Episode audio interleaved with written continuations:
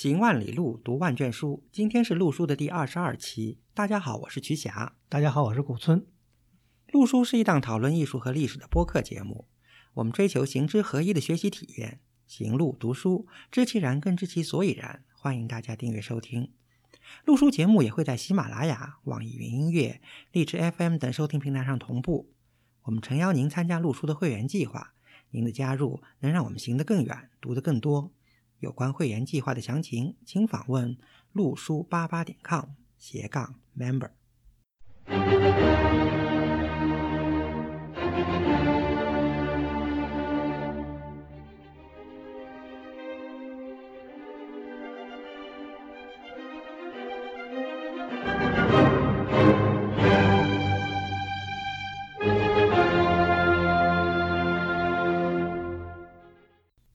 今天节目比较特别。嗯，大家在听完刚才这段音乐以后呢，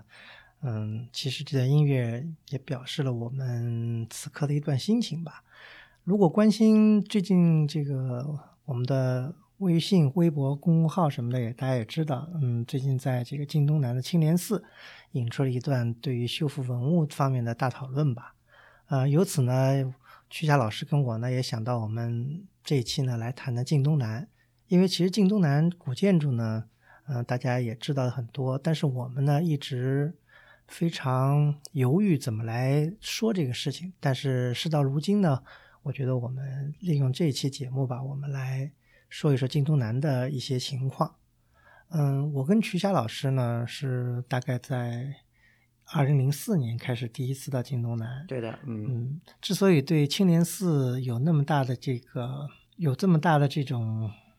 情感吧，嗯，应该是因为青莲寺也是曲家老师跟我到京东南走访的第一座古建筑，可以用一句很俗的话说，就是 falling in love。对，是的，这个一见钟情吧，嗯。因为呃，实际上山西在二零零四年以前我也去过，但那只是像什么大同啊，或者是像这个平遥啊，像这些这个传统的这种旅游的热点。那么在二零零四年的时候，那时候晋东南还不太像今天那样为人所知。那么我们去了以后呢，我们一下子，当然这去的这个机缘，这个曲家我们也是有点。有一点偶然性在里头，对吧？是的，是的。好像以前节目里也聊过，就是因为也是主题是看古建筑嘛，那做了一下研究，那哪儿古建筑最多最密呢？对吧？对，就是山西省的东南部，就是今天的长治和晋城这个大市范围内的这些辖区吧。对，那时候我记得那时候我们在上海的书店里 买了一本这个。呃，应该是山东这个画报画报出版社出的一本叫《看山西》，它是一系列，有看陕西、看山西、看什么北京之类的。买了本《看山西》，结果一翻，哇，这个那个时候那个地区的这个那时候其实。全国文物我大概只公布到第五批，好像。对的，嗯嗯，那时候已经很星罗密布了，所以想着我们就去那里。而且非常凑巧的是，其实那时候去晋东南也开始交通刚刚便利，因为从郑州到这个晋城的高速好像已经开通了也不久。对对对。对，因为在那以前，呃，据晋东南里边的朋友讲，他们好多人那时候去省会太原都不如去，比方像去呃。邯郸或者像去这个焦作那儿方便。那即便是这样，就说原来晋东南还是相对封闭的一块这个地方吧，因为它是在这个太行山的这个西侧和北侧，对吧？我们认识，我记得印象挺深的，认识那个当地的张老师说，他们当时去的可能说是最近的一个大城市就是洛阳，但是去洛阳可能要一花一个白天的时间，就是早上走，然后晚上才能到。对。所以，相对封闭的地理环境也造成了在这个区域的这个古建筑的这个星罗密布。嗯，在二零零四年以后，一直到现在吧，大概已经过去了有十五个年头。嗯嗯，我粗略的统计一下，我们基本上在这十五年里面，我们每年都平均去一次晋东南。嗯嗯，所以呢，我们不能说我们对晋东南有非常深厚的了解，但是我们的确也倾注了很深厚的感情，对所以对那里的一草一木，呃，一举一动或者一个每一个细微的变化，我们都是非常关注的。好的，我们为他欢欣鼓舞；但是如果不好的，我们会为他，呃，这个痛心疾首。这也是希望大家能够理解我们对青莲寺发生的这些事情的一些反应跟态度吧。嗯，是的，呃，讲到了除了青莲寺以外，其实青莲寺是一个非常有代表性的一个晋东南的一个寺院。呃，它的规模虽然不及像晋北的这些像崇福寺啊、像善化寺这么规模那么大，但是呢，它有它的这个优势，它有它深厚的历史，它有非常这个地域性的一些特点。呃，其实青莲寺只是一个典型，在这个整个晋东南地区，就是包括这个现在的这个长治跟晋城地区，呃，应该说早期的木构建筑是是上百的，嗯，呃，这里面早期就一般来说定义成元跟元以前的这个时期的，好几百处吧。对嗯呃，那么其实我们走访了这么多次以后呢，我们给这个晋东南呢，嗯，总结了有四个特点啊，这当然也不完全，这是我们一个非常粗陋的一个总结。古村老师指这个晋东南古建筑的这个特对点，对，晋东南古古建筑，呃，一个特点呢，当然就是我们刚才讲到的这个密度非常大。呃，在晋东南这样一个两个地级市的这样一个范围内吧，十几个县，呃，聚集了大概，如果统计的不是特别准确的话，大概聚集的山西省百分之七十以上的嗯，元代以前的这个木构建筑。对的，嗯，呃，这是相当了不起的一个数字，因为大家知道，山西省基本上聚集了全国百分之七十以以上的上呃嗯元代以前的这个早期木构，对吧？大家也知道，这个我们以前也讲过，比方整个浙江省的这个元代以前的木构，可能只有一个巴掌数出来出来的这样一个数字，对吧？有的省可能几乎还有一个元代建筑可能都没有。那么山西省，这是这是一个特点，就是晋东南密布密度非常大。呃，这里面没有一个完整统计，也有些热心观众做过统计的，热心的听友就是有多少一到七批吧。呃，据说这个这次第八批正在评审中，广市我听到了一个一个就是非正式消息啊，就广市其中的一个县就已经提出了申报第八批全国重点文物保护带，提出二十多处。嗯啊、这个可以说明他们的这个底子还是相当丰厚的，嗯而且应该来说，这个能评上的都是质量相当不错的啊、这是第一。那么另外呢，在这京东南地区的古建筑呢，还有一个特点呢，就是类型多。呃，这一点也是在其他地区呢比较少见的。我们所讲的类型呢，就是说它这个古建筑包括古村落，对吧？民居，还包括这个寺庙、祠堂，还有这个这寺庙里面还包括这个，除了这个佛寺以外，还有大量的这个大量的这个民间信仰的一些神祠，对吧？庙宇呃，都不属于道观，就属于这个民间信仰，什么汤帝庙啊，这个二仙庙啊，这些都是还不属于这个咱们现在的这个宗教系统的这个范围。嗯、这个呢类型特别多，包括这个我们现在所公认的最早的戏台，也在我们京东南地区；最早的民居也是在我们京东南地区，嗯，对吧？戏台是这个金代的这个王豹高平县王豹村的二郎庙戏台，然后，民居也是高，平的，对，鸡市民居，对，嗯是中庄村的鸡市民居，啊、所以这一点来说呢，也是相当可观的。啊、还有一个呢，这个晋东南地区的这个一个特点呢，就是，呃，讲到了年代早，我们讲刚刚讲到早期木构，因为中国的这个特殊的一种建筑形式跟情况决定了我们的这个木构建筑。嗯，最早的现在能有据可查的就是南禅寺，对吧？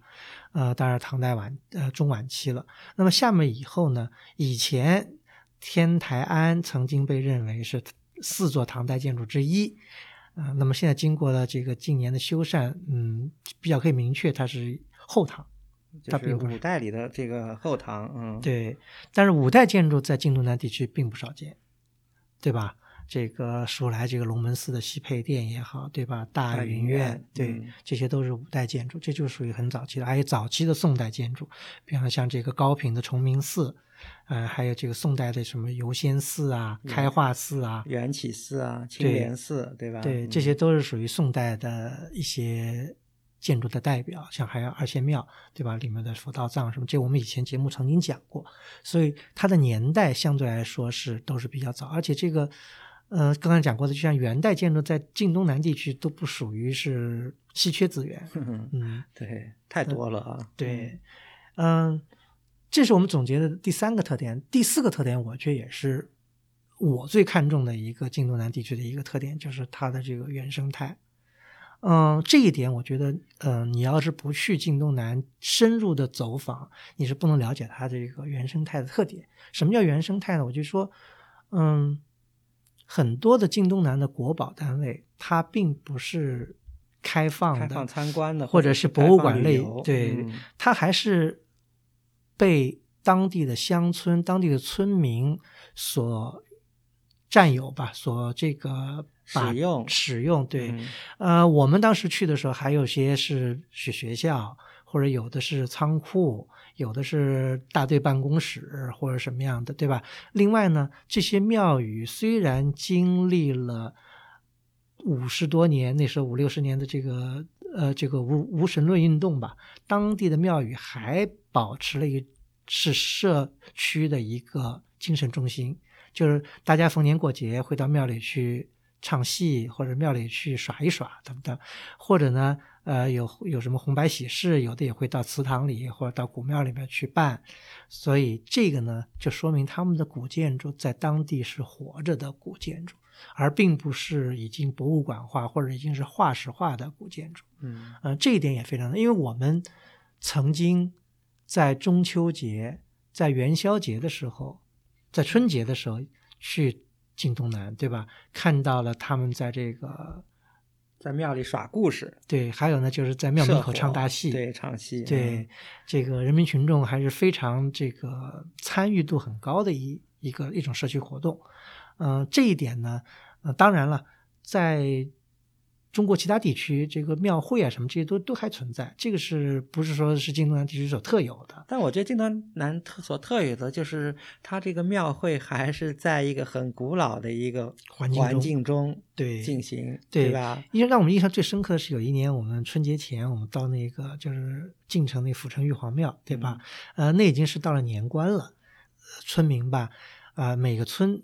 轮流结社，完了穿着打扮好，先要到这个玉皇庙的这个主殿前面进行彩排，嗯，看的特别有意思。先是每一个人像这个像老师汇报似的，一每一个人就是站表演个节目对，站在哎这个站在这个庙前面，就对着这个神坛，完了呃表演个节目，完了呢大家在一起再再共同在表演节目，完了在这个节目内容不论，只要你就是把自己就像就是国外那个 talent show 一样的，就是你有什么拿手的，你会唱什么的，或者你会说什么的，你就在这个神前面这个表演出来。你唱什么，呃，东方红啊，唱毛主席都没问题，对吧？这只是一个表示表现一个心意而已，对吧？对，呃，也许我们可能呃孤陋寡闻吧，因为这些情况可能比方在福建啊，在什么地方也存在。呃，但是呢，这个因为福建某种种原因吧，它的这个古建筑可能没有像在山西这么星罗密布或者年代这么久，所以呢，身处在一个千年的古庙里面，在看见这个当代的人们在运用他们各种的技能，在向这个祖先的神明在进行一种祈求，我觉得对于我们一直在城里长大的人来说，我觉得是一种非常有趣的一，种体验是的，。是的，这个也是我们为什么屡次到晋东南去，能够每次都有能常看常新的一种体会。嗯，这一点我觉得是我认为是晋东南的这个古建筑的一个非常重要的一个特点，就是它原生态。另外，比方说在那个。这个是我们没有亲眼见，但我们看到网友拍的照片，比方说那个在平顺的九天圣母庙，嗯，对吧？他们到了九天圣母庙那个生日那一天举行的，连周围几个村轮流要主持几个村对对举行的这个大的这个庙会，里面还有这个把这个给这个娘娘做的那个大鹿，嗯嗯啊、都抬出来。那个大鹿的那个样子就很像在古画里面看到的这种古代帝王出行所那个坐的车架的这种样子。啊、而且非常有意思，他们都是几个村轮流，这今天这个村，明年那个村，这种风俗习惯在当地还一直流传着，也是我认为也是这种风俗习惯才支持当地能够把这些古代的庙宇能够如此完好的能够保存到今天的一个非常重要的一个原因。对啊，所以，呃，原来我们回顾十来年的这个晋东南之旅啊，就我们有一个 term，就是我们说叫发现晋东南，就是所谓发现，就是感受到晋东南好像就是像中国不光是古建筑的活化石，而更是一种传统、一种文化、一种信仰的活化石。怎么说呢？我觉得，嗯，有些朋友可能喜欢去一些这个边缘的，像什么西藏呀，对吧？嗯青海呀，体会一些很 exotic 的一些非这个汉族的这些这些这种文化特点。那我觉得在晋东南其实可以可以看到我们自己祖先，感觉啊是从宋代以来就已经逐步成型、逐步发展的一种这种这种信仰也好，这种建筑也好，这在晋东南都是看得比较清楚的。嗯，所以我刚才讲到，就是说，嗯，因为我们两个吧，可能都应该是生活在从城市长大的环境吧，可能一开始对这种这种乡村的这种文化有一种非常好奇的态度，而这种文化的好奇呢，可能是也是对我们来说有很大的认同，因为它毕竟不像比方一些偏远少数民族地区，他们的文化可能还不完全是一种，嗯。纯正的中原文化吧，嗯呃，而我相信，在这个华北腹地、晋东南这些地区的这个乡乡俗也好、民俗也好，这些东西应该说是比较多的保留了中原文化的很多特征在里面。嗯、所以这一点也使得我们对他们的这些遗存啊有非常深厚的一些感触。比方说，呃，春节去看见他们那个烧那个社火或者烧年火，对吧？而且而且能感受到他们那个地区，呃，十里不同俗的一个习惯。有些地区是这样的一种风俗，有些地区是那样的一种风俗，也是特别有意思的一种情况。而且我们也去过晋北地区或者晋西南地区，嗯。晋东南地区保留的这些风俗跟他们还有不一样的地方啊。这方面当然我们因为不是民俗的专家啊，我们只是有一种第一切身的感受，并没有一个非常系统的一个了解。但让我们觉得就是说，古建筑跟他们当地的这种风俗或者民俗是一种非常深厚的，是一种皮跟皮跟毛之间嗯的关系。没有了古建筑，没有了这个皮，那些毛就不知道会附在什么地方。这我觉得是一个非常重要的一个现象。嗯嗯，从零四年到现在，那么十几年过去了。虽然十几年，我觉得在历史长河中只是这个是一瞬间的这个时间吧，但是我觉得我们毫不夸张的讲，其实我们目睹了晋东南的巨变。嗯。我觉得这一点的确是是时代造成的，因为可能我们处在了一个非常急速发展转折性的一个时代。嗯呃，对于好多逝去东西，我们当时可能没有感觉到，但是我觉得回首看来，我们真的是经历了一个巨变。也不过就是十五年的时间。对，包括当然了，从物质条件来说，我们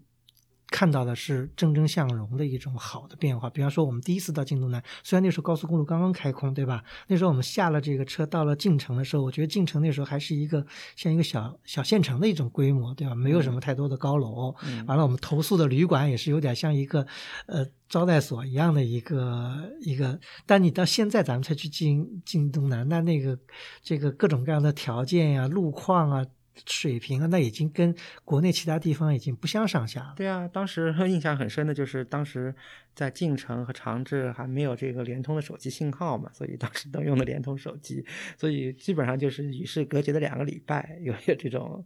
嗯，对吧？对，而且这交通当时也不是特别方便。嗯、虽然高速修通了，但是呢，呃，只是但也只有一条高速。对对，对，而且村跟村之间，完了这些地方还都是不是非常的方便，呃，也不像那现在可以自己开个车去自驾，对吧？我们那时候还是包车，完了还每天要去制定行程，还要问人。当然有这个很很幸运的是有这个当地的这个朋友帮忙，所以我们呢还是寻寻访的非常顺利。嗯、话说回来，就是说这十几年的变化，的确我觉得是天翻地覆的，但这种变化也是喜忧参半的。呃，因为在这十几年中间，我们也观察到了一些现象。嗯，比方说，第一个现象就是说，如此密度高、数量大的古建筑，嗯，还是缺乏相应的保护。大家可以知道，嗯，被列入了全国重点文物保护单位的古建筑，应该说早早晚晚都能得到一些非常好的保护，因为国家的确这几年是投入了巨资。来保护这些珍贵的文化遗产，但是还有数目相当多的可能暂时或者是可能永远列不进全国重点文物保护单位的文物，嗯，得到的保护状态就不是很尽如人意啊。这里面，比方说我们嗯非常感触深的有一个例子，嗯，这个在我们会员通讯里面也会列出我们所见到的变化，呃，它就是在这个沁水县。朗碧村，这沁水是在晋城地区是属于西边一个比较偏远的一个县山区了嘛？先对，朗壁呢又是沁水的一个非常偏远的一个村。嗯，它曾经可能是在一条古道上。对，嗯，所以呢，它朗壁村曾经有一个非常大的一个一组道教建筑叫玉清宫。嗯嗯。呃，在历史上、县志上都能查到，它是一个数数得上号的一个道教的，就是在他们这种县志的四观、四观这一篇里面都能看见有玉清宫，甚至有人注它是唐代建的，历史悠久。完了呢，还有这个，比如唐代的大诗人什么路过，还写过什么诗什么的，这个在县志里能查到。嗯，具体的情况一直没有特别明确的一个记载，但是我大概粗略的考证了一下，就说。这个玉清宫可能一直到抗日战争时期还是比较完整的。嗯，呃，如果说毁的话，应该是基本上是应该在这抗日战争这段时间，三十年代、四十年代。啊，经过沧海桑田以后呢，这座玉清偌大的玉清宫只剩了一个山门还在。我们第一次去的时候，那个山门已经非常摇摇欲坠了，但是。乍一看，以我们的见识啊，就能看出这个山门还是也是一个早期的木应该比较标准的一个元代的一个对一个元代的玄山建筑，对对，而且呢规模不小啊，对，因为它这个其实也是依山，前面有一条小河，它这个也是符合这个背背边是是山，前面是一条河，对，嗯，而且呢，这个这个符合中国的这个这个。选择寺庙的这个机制的方式，它从山门到那山脚，应该说还有一系列的建筑。后来查一下文献表，后面应该有有个小桥，小桥后面有大有那个大殿、三清殿什么。后来我们也看见这个图里面有残碑，但是呢，因为已没有做过考古发现啊，这个机制可能都已经被深埋了。但是我们第一次去的时候呢，还能看见这个残存的这个玉清宫山门，当时是被列入了。沁水县的县级文物保护单位，嗯，呃，但是没有任何的保护措施。我们去看的时候已经是千疮百孔，这个屋顶的琉璃呢，能偷的或者是能拿的、能掉的，反正都已经已经待定待。就是有一点，就是说山墙的东壁还留有一幅非常美的一幅。门神吧，应该或者就是天神这样的一幅神将神将的一幅壁画，而且从笔法跟从这个风格来看呢，我觉得也应该能匹配得上它建筑的年代，就是元代的原作，对，而且水平相当高，水平是很不错，很不错的啊。这个当然，这个会员通讯里面有详细的资料。嗯，我们去了以后，我们就为这座古建筑的。现状感到特别的焦急吧？啊，也曾经做过呼吁，呃，希望能够，但是呢，因为它的等级太低，只是一个县报，所以还是没有得到应有的这个重视。结果后来到了二零一二年的，大概应该是夏天夏天，因为雨水比较多，对，呃，有朋友传来消息说玉清宫的山门塌掉了，呃，我们当时也听了非常震惊。后来我们就在半年以后的春节，我们就去了这个当地。果不其然，已经是一堆瓦砾在地啊，嗯，看着非常的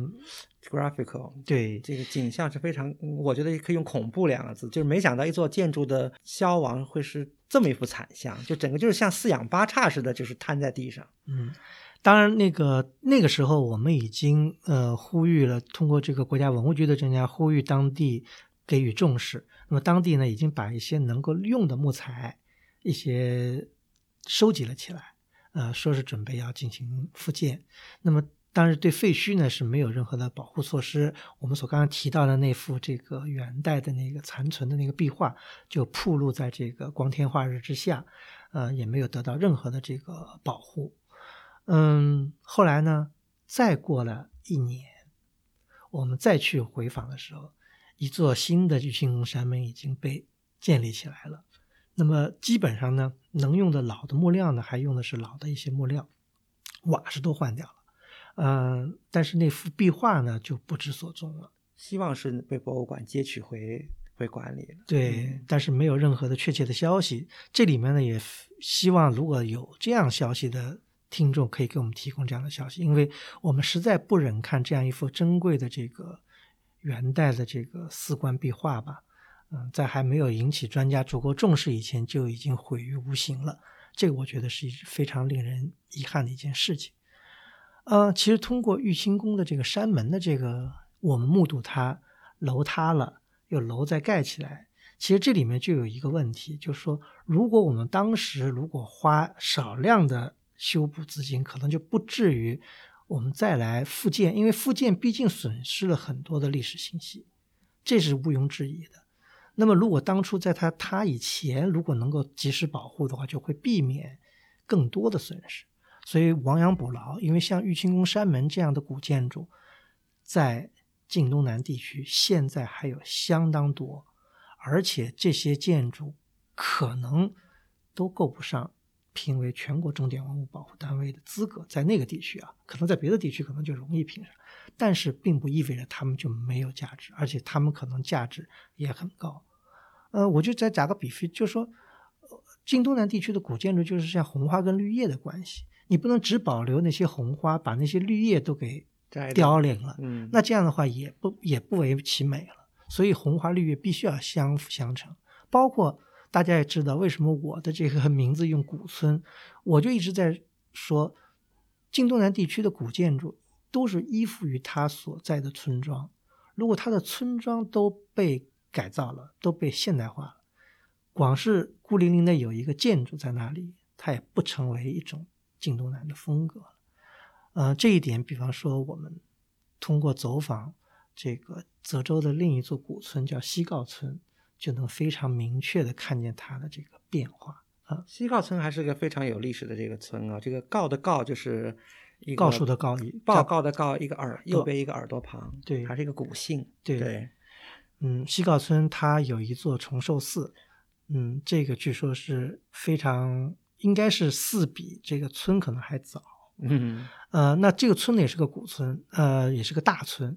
但是我们也目睹了这个村的一步步的变化。而且这个村的在历史上环境是相当好的。第一个，它当然有崇寿寺，对吧？嗯，是释迦殿，有这个非常那个宋代的这个 宋代的一个木构吧？对，虽然后世有改动。另外。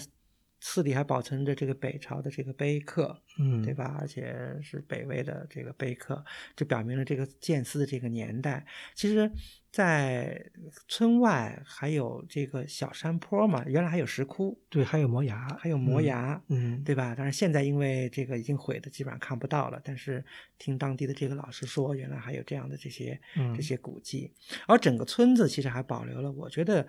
基本上还保留了明代以来的一些村落的一个格局啊，祠堂呀，而且这村里很难得的还有一座书院，当地人叫它文庙，嗯，对吧？村里有文庙，当然可想而知是一个什么样的情况啊。嗯，但这个文庙就在我们第一次走访西高不久就被拆掉了。对对，嗯，也非常，而且这个寺里刚才讲到了有祠堂，因为有几大姓，呃，其实我们走访了一个张氏祠堂，对我们第一次去看的时候，这个祠堂呢，这里面那个雕花的这个这些木构件什么还比较完整，但我们第二次去看的时候，很多东西就被偷得零零碎碎的了。嗯嗯，这也反映出就是我们要提到的另外一个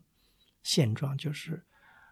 在晋东南地区的。文物偷盗相当严重，而且一直到现在为止还屡禁不止。虽然国家打击力度也非常强了，但是还是就在我们这十几年中间，在我们眼前消失的东西，我们有数有数出来的就已经非常令人可观了。是啊，是啊，嗯嗯对，嗯、比方说我们说到的最令人痛心的一件事情，实际上应该说是这个阜城玉皇庙的二十八宿。嗯呃，这一节目我们以前也谈过，这二十八宿应该是代表了中国这个道教雕塑的一个最高水平的塑像之一了，应该是。呃，应该说跟山西的另外这个道教壁画永乐宫可以相提并论的。对双臂啊，，对，嗯呃，这二十八宿，嗯，大家应该有所了解。我们在一九零四呃二零零四年第一次去京都南的时候，就走访了二十八宿。那那天我记得非常深刻，还是个雨天，嗯呃，天气比较寒冷。那么当时这个管理人员就一开门以后，就让我们随便在里面看，他们就到办公室去这个取暖了。所以我觉得我们非常这个享受的看了一下午的二十八宿的这个雕塑。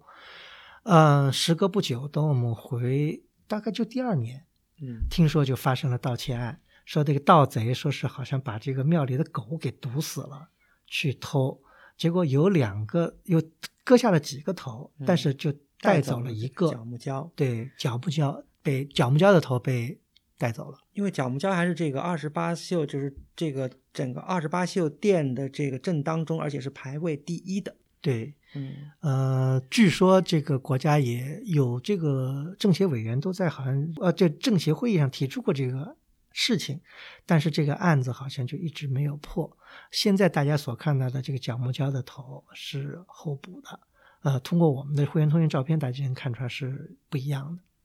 啊、这是非常令人遗憾的一件事情。那这遗憾的事情还不止这一件，嗯、大家表还知道这个在这个平顺县这个红泥村有一个唐晚唐时期的石塔很有名，石塔这个看这个中国古代建筑史都会讲到这个实例，就是明辉大石塔。嗯这个石塔方形的石塔是晚唐时期的，嗯、这个石塔上面有立式的浮雕，嗯，也是在就是被偷到了。我们现在去看到的这个石雕都是后塑的，嗯啊、这也是非常，这都是全国重点文物保护单位的这个文物被偷盗。像这个呃，这个林林总总很多，还有一些没有进入全国重点，比方我们曾经这个这台我们去以前就已经嗯发生的事情了。比方说这个我们去到这个长子县这个重庆寺前面有个叫灵矿王庙，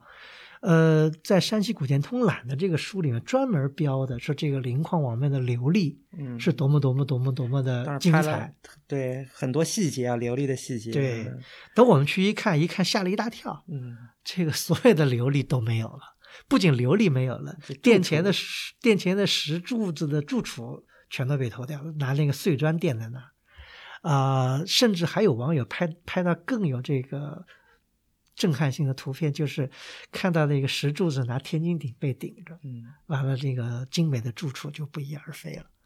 啊、这样的情况非常多。比方我们见到琉璃被盗的事情，还有就是这个在阳城屯城东岳庙是一个金代建筑，你后来评了国六，嗯，我们去的时候还只是省保。对对，这个建筑它那个琉璃比较有特别，它一对琉璃是不对称的，一个是向上，一个是向下，特别有就是龙的那个螭吻的这个对方向。嗯，对，而且正面反面还不太一样，是特别特别的一一一组琉璃，呃，近年来也被盗，而且下落不明，非常遗憾。啊、比方说我们还申领了一个非常有趣的一个事情，有一年我们到这个是阳城，应该嗯，对吧？阳城一个具体地点咱们就不说了。对，因为也嗯保护这个。我们去那儿以后呢，这个想去看这个村中的一座古庙，当地的这个村长呢特别警觉，就说你们是哪来？盘问我们很长时间，后来终于才才知道，原来他们村里刚刚发生了一起盗窃文物案，是把庙的门口两个狮子给盗掉了。嗯他庙里面还有一通照相碑，这通照相碑实际上在五十年代就认为是文物，啊还有一个五十年代贴的一个文保的一个牌子，对对对，对，呃，那个碑是砌在墙里的，结果被人已经从墙里来拉出来了一半，嗯。马上就要被拉出来，可能被当地的村民及时发现了，没有盗成，所以当地的村民对外来的人呢非常警觉，我们非常能理解。呃，也看了这个东西以后，我们也觉得非常痛心。就时至今日，当然文物盗窃最猛烈的时候，应该是在上个世纪，是九十年代初。九十年代，对，那个时候山西很多一大批吧有名的这个，包括什么自寿寺的罗汉也好啊，这些都是那个时候被盗掘的。但是呢，现在不断的还有人盗，就包括到去年，嗯、这个这个平顺的这个某国保单位，嗯嗯，暂且隐去姓名，屋顶的琉璃被盗，被盗以后，报告到了上级部门，想这个，而且还人家来询问以后，对外宣称居然说这琉璃是新的，所以不属于文物。实际上，大家把老照片一对以后，这个琉璃起码是明代。嗯，我想这个出于任何理由，我觉得都不应该这么来推卸责任。嗯，而且我觉得对这个文物盗窃的打击力度还应该再加强，要不然再厚的家底也会被盗掘一空。嗯，这是我觉得我们在晋东南呃看见的这十几年来不愉快的现状吧。嗯，另外我觉得还有的现状可能是随着这个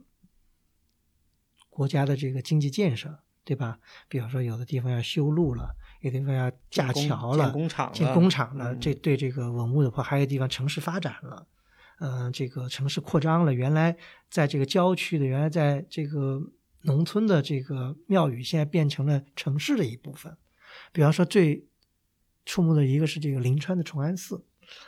临川崇安寺实际上它在城的边，就是原来老城的边上。一个依一台依着这个台阶的一个挺雄伟的一个寺院，呃，这雄伟只能是相对而言。呃，最近这个在这个因为房地产开发嘛，这崇安寺的这个东边就盖起了很多的这个高楼，楼盘，对嗯楼盘，这样一下子相形之下，崇安寺就变得特别渺小。嗯，呃其，实我觉得类似的就和这个长治长治市北边的那个观音堂，我觉得也有类似的情况。就是原来去观音堂的时候，好像觉得离城市还有一段距离啊，还挺偏。现在城市的这个高大的楼盘已经贴近到了观音堂的左近。所据说观音堂那边已经要进行城中村改造，，对，是这个。所以这这个也使得这个古建筑的这个环境啊，原来就是村中古庙，去去就曲径通幽的，以后好像听说还要建一个广场什么的，嗯，所以以后这个哎都是一些令人令人这个担忧的事情，因为古建筑，古建筑，尤其中国的古建筑，它必须迂腐于它的所在的一个特别的环境。如果周围都拓宽成大广场了，都盖成盖了，那古建筑就成了盆景了。如果古建筑成为一个盆景的话，它的很多的一个历史的信息其实就丧失了。这一点虽然这个晋东南地区的城市化可能没有像其他地区那么那么剧烈吧，但是早早晚晚很多地方也会受到这样城市化的这个影响。还有好多我觉得也是一个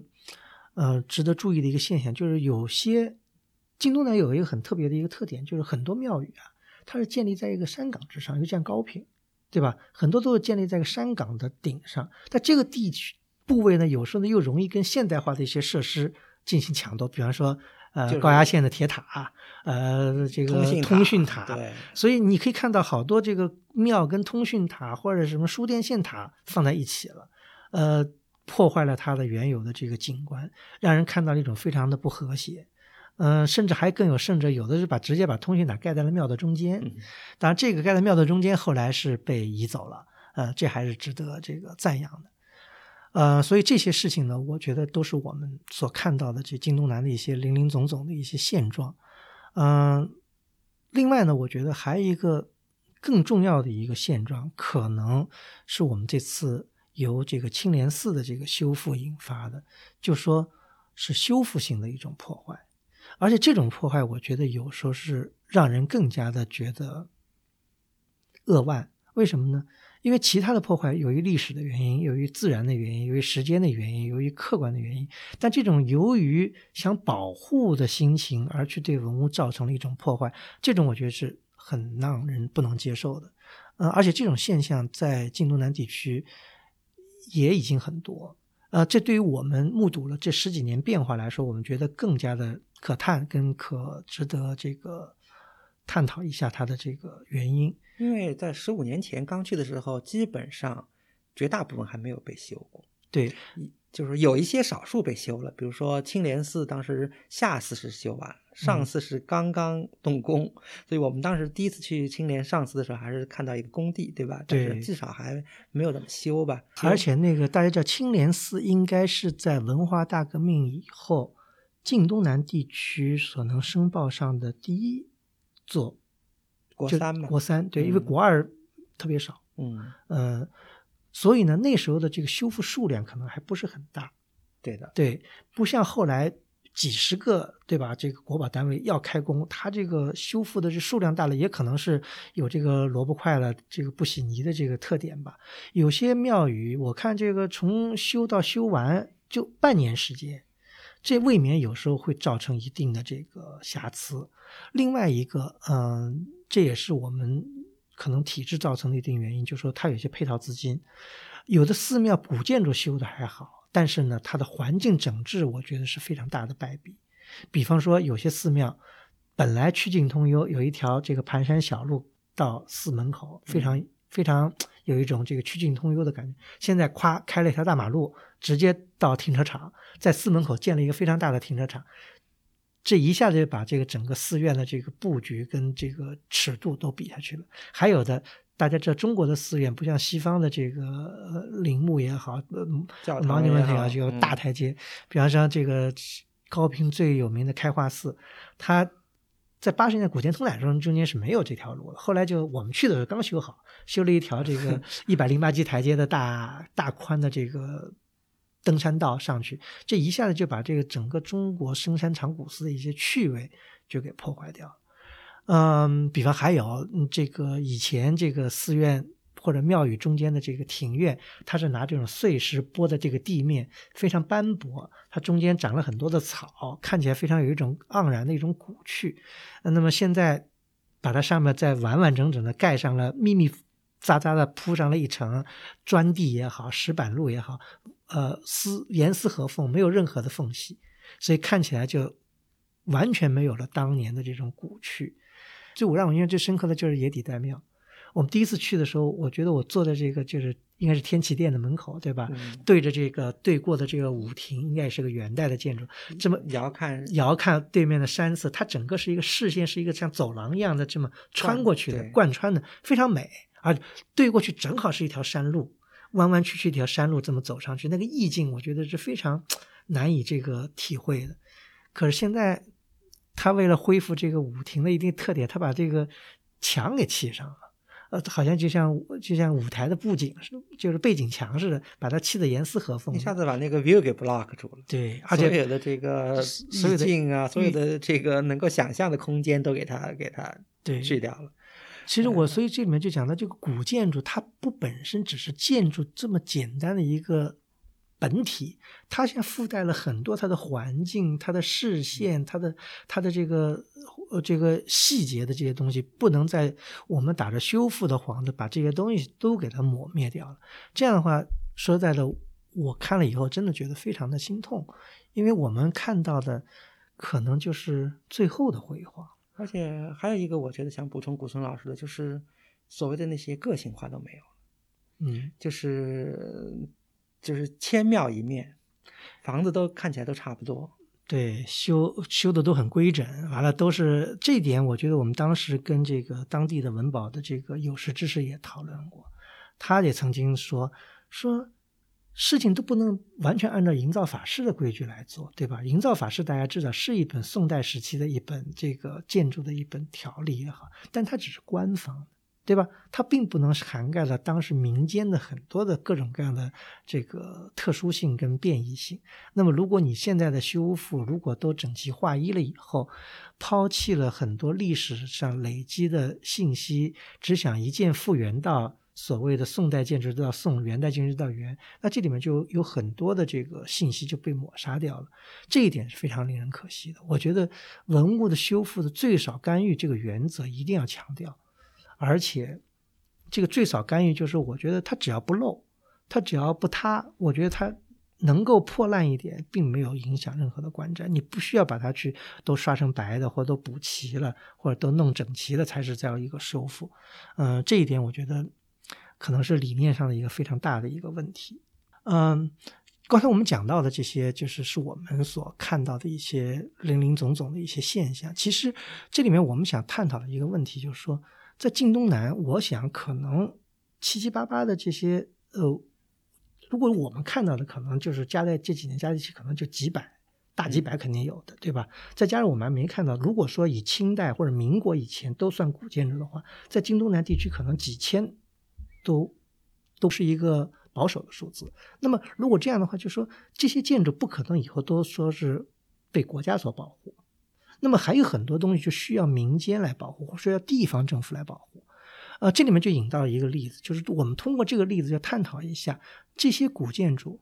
如果不能被国家保护，刚才我们讲到有些问题还都是国家保护下出的问题，对吧？刚才讲的开化寺也好，什么耶地代庙也好，青门观也好，那么如果不是国家保护，国家还不能保护的，那么这些可能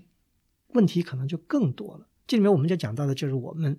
其实也是一个非常偶然的一个例子，我们所采访到的一个例子，跟踪了我们去了大概有这十年去了七次六次，就是。也是泽州金村的一个叫显清寺的地方，呃，现在回想起来，我觉得都是特别歪打正着。那也是二零零四年那年，对吧？我们去完青莲寺，然后去的是小南村的二仙庙。对，二仙庙出来以后，我们也不知道怎么，也不知道怎么歪打正着了，就到了这个金村。嗯，就村口就看见一座古庙，对，看到一座古庙，完了我们就下来就进去了，一座非常荒，就有点像《聊斋志异》的感觉的一座荒庙。那么后来我们也通过跟当地老人的联系，还通过读碑，才了解到这座庙叫显庆寺，它的前生今世也被我们大概给估摸了个八九不离十吧。因为有这个碑里这个讹传说是什么，呃，有这个后赵时期的什么佛图城什么建造，这个当然都是以讹传讹，呃，但是我们所看到的这个寺院的古建筑，应该说，呃。保守的估计是明代的遗存应该是没有问题的。应该说，我觉得可能还更保守了一点。它整个这个格局啊，还是一个宋代的这个格局。当然，它在明代有大有有改建扩建，但是基本上，那你想，它的中殿是一个正方形的这么一个单檐悬那个斜山的一个房子，后面是一个有金带三间悬山的一个房子。有这个石柱上有金代的这个题记，对对吧？这个基本上看是就是宋代一个小型的乡间的一个。对，宋代寺庙基本我们看见都是这样一个格局。那么这个格局呢，在明代呢得到了扩充，因为它的这个有点跟有点跟这个青莲寺很像，就它的这个现在的山门就也曾经是长经楼，因为原来在明代的这个记载里面，后来在前面又有一个山门。对。对吧？后来明代在后面，在大雄宝殿后面又加了一个这个千佛阁，嗯，就它形成一个比较，就是多加了一些建筑，就在中轴线上，对吧？呃，那后来呢，山门跟千佛阁又都塌回去了，就塌掉了，没有了。嗯所以呢，就后来这藏经阁等于两两层的这个楼呢，又变成了山门。它那个中殿，我想起，它叫毗卢殿。对，而且这个毗卢殿就是说很有意思啊，它其实可以看出它原件应该还是宋代的一个原件，但是因为它后世经常。经历了太多的改动嘛，尤其是明代有些改对结构上的对一些梁架就是改的挺多的，但是隐隐约约还有一些宋代的影子。而后殿这个基本上除了石柱以外是金代的以外，它都塌完了。对，都当时塌塌了三分之二了。对，我们去看的时候第一次，对那个大炉斗都掉在地上了。对对对，但是梁架应该不到宋代，应该是明代是有的。嗯，但比较特别的就是它的这个前面这个门等于当成三门的这个。它应该是历史上曾经当过藏经阁，嗯，是的，而且我觉得我们通过读碑可以知道，他当时在明代曾经还专门到北京去请了一部大藏经。对，明代曾经是显清寺比较辉煌的年代，因为它的这个明代不仅就说它跟这个当时的陆藩，就是当时的这个在这个现在的现在的长治市的这个明代的藩王。是有一定的联系的，所以他得到了间接的得到了这个官方的支持。嗯，所以显庆寺曾经也是这个，它是泽州几大寺之一呢。呃，我在青莲寺的宋碑上看到，他曾经是原碑还是宋碑，这要查一下。嗯，他曾经还是一度是青莲寺的一个下院。嗯嗯，所以呃，像这样一个怎么说呢，非常有历史底蕴的一个寺院吧，呃，起码在我们去的时候，跟后面相当长的一段时间内呢，是没有被列入任何的这个等级的文物保，呃、即便它现在也不是文物保护文物保护单位。对，当时呢是村里的老者想要修复这座寺院，还曾请我们来这个考证，写嗯考证一下这个寺的这个历史啊，建筑的严格。呃，当然我们也非常有兴趣，我们也研究了。呃，到我们第二次去采走访的时候是二零零六年，时隔两年。两年呢，他那个山门呢已经被当地呢呃整饬了一下，但是呢就没有大改，只是可能把老瓦什么补了一下，完了把这个破的东西弄了一下，里面呢还是老样子，还是就是一个荒庙。呃，这个现象呢，一直到了二零二零零九年改变了。我们二零零九年去的时候呢，已经里面住了和尚了，把那个就是那个里面那个那个毗卢殿给修起来了。对吧？完了呢也塑了这个，反正有一个有一个外来的和尚，据说是村里请的。那么，当然我们觉得这个这个庙能恢复它的宗教功能，也不只是为一件好事，因为它总比荒着好嘛。因为解放以后好像里面做过学校什么的，这个对，原来一直是学校，对，嗯很有意思。那个那个，你还记得那个就藏经楼上还有那个白毛女的这个这个演戏的那个单子啊，什么就各种各样的历史性的这个一些一些一些题记都都画在墙上。这一点也是晋东南一个特别有趣的一个历史现象，就你看见能看见从民国到这个文革各个时期的这个大家留下的一个印记，对涂涂鸦，嗯，呃，结果呢，我我们觉得这个事情也不算是一个坏事啊，有和尚进来了。结果到了一零年再去的时候，我们吓了一跳，这个和尚就把这个山门给整个给拆掉了。嗯呃，我们觉得是非常令人痛心的一件，而且特别让人扼腕的是，他在拆掉山门、挖地基建新的山门的时候，他实际上是挖出了应该是明代，因为这也验证了这个建筑可能是明代的，就明代压在下面的一些经书，嗯这应该说是等于像奠基的一个压的一些。就是，但是不知道他当时的出土情况是什么样，因为我们没有第一手，我们只看到了和尚手里一些残存的一些一些经书，呃，很多是碎片了，对，很多碎，嗯但质量相当好，他那个字印的那个字印的非常好，嗯，可能可能看，也许那经书还是明代以前的，未为可知，因为这个寺很有历史了嘛。对当时可能有些他残破经书，在明代重建藏经阁的时候，他就把有些东西就放在下面了。对，所以因为所以一个呢为这个建筑被拆毁感到痛惜，第二个就是说这种为文物的流失啊，，对，因为不知道当时挖的时候挖出到底是什么东西，因为因为那个和尚也不可能跟我们讲，他只是给我们展示了一些，还非常警觉的给我们展示了一些一些一些残片吧。嗯、这种让我们想到就是这样一个问题，就这个就是没有任何的监管，就和尚想怎么干就怎么干。他这个就把这个古代的庙宇，而且据说村里的人也对他无可奈何，因为可能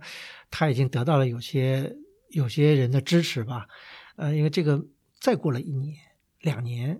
那次好像是春节，嗯，对吧？春节的时候我们又去了，看见这个门口停了很多的这个高级轿车，这和尚这个已经意气风发的啊，不不是迎来了很多大香客了，等于嗯是，就是这肯定有金主嘛，因为造这个新造一个山门也要花不少钱呢。他列了那个功德碑，数数可能也得几十万块钱的这个功德费在那里。嗯，当然了，对于从宗教信仰来说，我觉得他这个无可厚非，可能也符合国家的各种规章制度。就是，但是从我们古建爱好这个角度来说，我们就觉得特别的遗憾，因为一个古代的寺院，就是好像没有任何的监管，就是说拆就拆，说说说盖就盖，就是完全没有任何的这个一个规则可循。就是那他如果哪天他觉得他这个不是这个毗卢殿如果太小了，他可以拆了以后盖个大的，因为毗卢殿的确按照现代人的规模眼界来看，这些寺庙都很小，都不够。红场对吧？那现在新盖的寺院，那那红场的很，在咱们在山西别别的地方看到，据说好像还后面还要把那个千佛阁给它盖起来，是吧。嗯所以这些呢，都让我们觉得有些隐忧。从显庆寺这一个寺院，我们看到的是一个现象，因为我们看到还很多，比方在在当地有这样的一种现象，就是以前是别的民间信仰，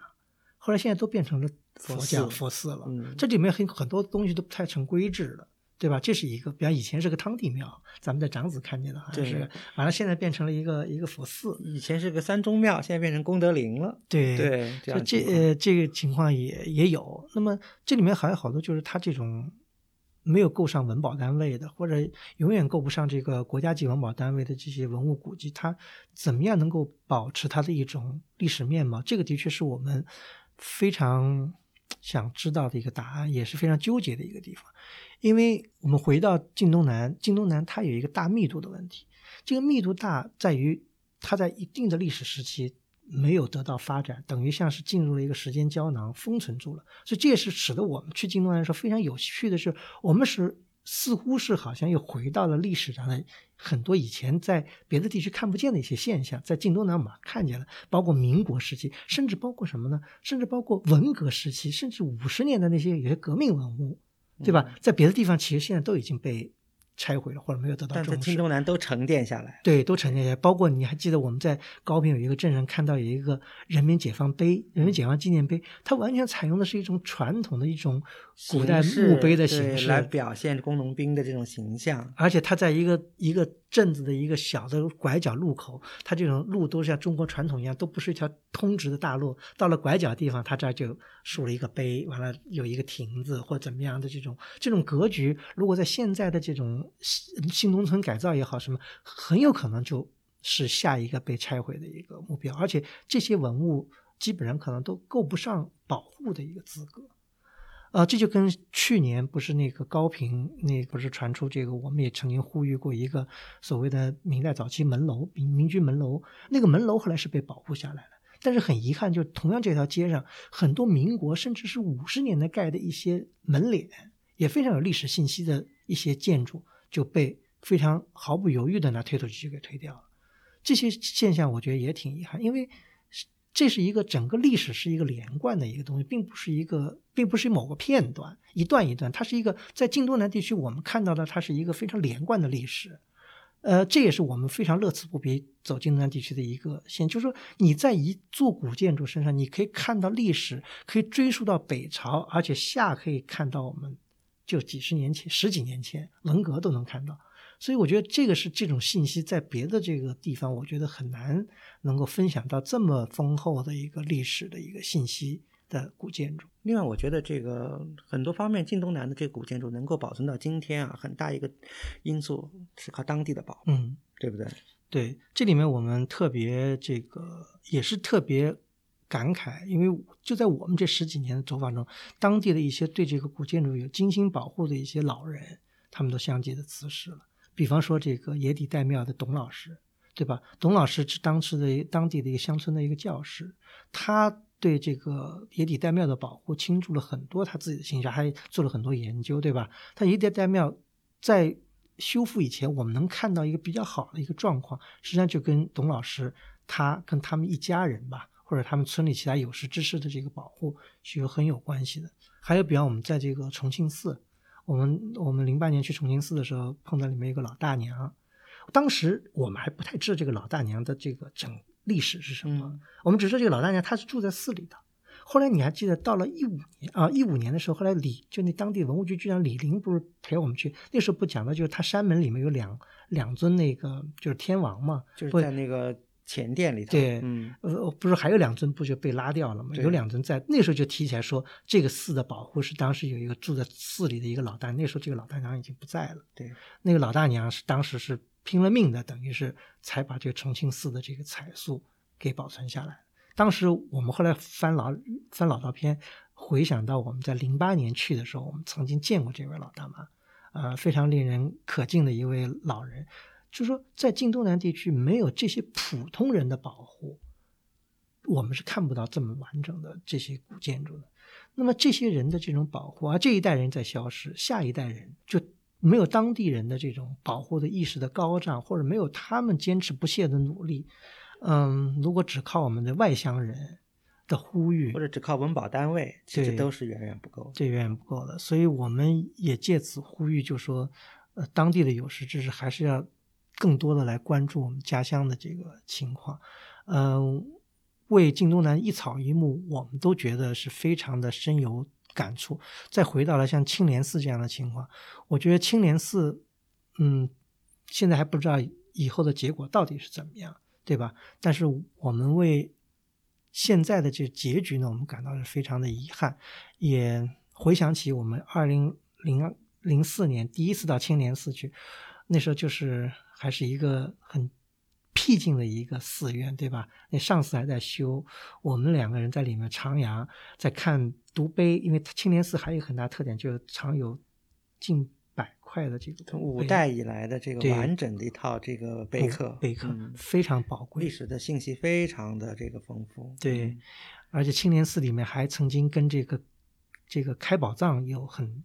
深厚的关系。这里面还有很多东西，咱们可能青莲寺专门可能也会花一集时间来讲青莲寺的这个前因、嗯前世今生。嗯但是就讲到现在，我们不得不再为青莲寺呼吁一下，就真的要非常关注青莲寺保护青莲。青莲寺可以说毫不夸张的说，青莲寺应该是晋城地区的 number one 的这个国宝。对，这应该是因为它也是文革以后平晋城地区评的第一第一批的这个全国重点文物保护单位。青莲寺就是如此原汁原味的保存了一座北宋末年的一座乡村寺院的一个经典代表吧，因为没有其他地方再保存的那么完整、那么好了。对对是的。所以青莲寺真的是一个非常好的一个学问，因为因为我们浮现在脑海里的有可能就是比方呃，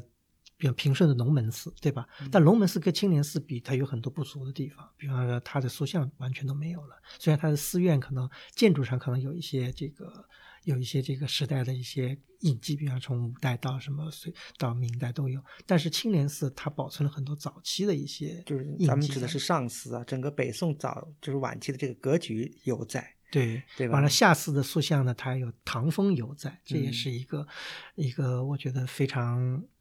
讲到这唐风犹在呢，你还记得我在山西看到过唐风犹在的匾额是在哪儿吗？嗯，唐风犹存，对，唐风好像是在那个高平的那个，就是那个中庄村。对，就是就是西西居邻居的那个那个他村里有个门楼，门楼上就写了一一一个叫叫唐风犹存，呃，让我觉得非常感慨。的确，在晋东南这个地区，可能是我们很少有能看到还唐风犹存的历史有这样历史风味我觉得。我觉得唐风有点夸张，咱们就宋风犹存吧。我觉得但这是完全不夸张。但是这个在青莲寺的塑像是有唐风的啊这个对可能对所以我们以此呢，我觉得呼吁大家呢，就是能够去晋东南早去的，还是应该早去。虽然已经改变了太多太多了，但是真的对于未来，我也真的不好讲，以后还会怎么样再改变。所以短短的十几年，我觉得我们当年虽然我们的照相机实在是不太给力啊，当时，但是我们记录下的这个历史面貌的确是非常珍贵，已经是一去不复返了很多地方。所以从这一点来讲，我觉得我们也算是挺幸运的。当年二零零四年，当年反正歪打正着的踏进了这个等于，嗯按现在网网上说，就就给自己挖了一个很深的嗯很坑，深的坑，可能这啊辈子都跳不出来。啊、但是的确是非常的值得。值得，嗯，所以再次呼吁大家也能够尽早的去进东南。那这一期的节目就到此结束，感谢收听。如果您想了解更多内容，请阅读本期节目的会员通讯。路书之友微店是购买会员计划和会员通讯的主要渠道。我们的节目在每旬的第八日上线，在陆书八八点 com 可以找到与节目内容相关的链接。我们欢迎批评和反馈，您可以通过陆书的微信公共号和知乎专栏联系我们，也可以发邮件至陆书八八八八 at outlook 点 com。再次感谢您的收听，我们下期再见。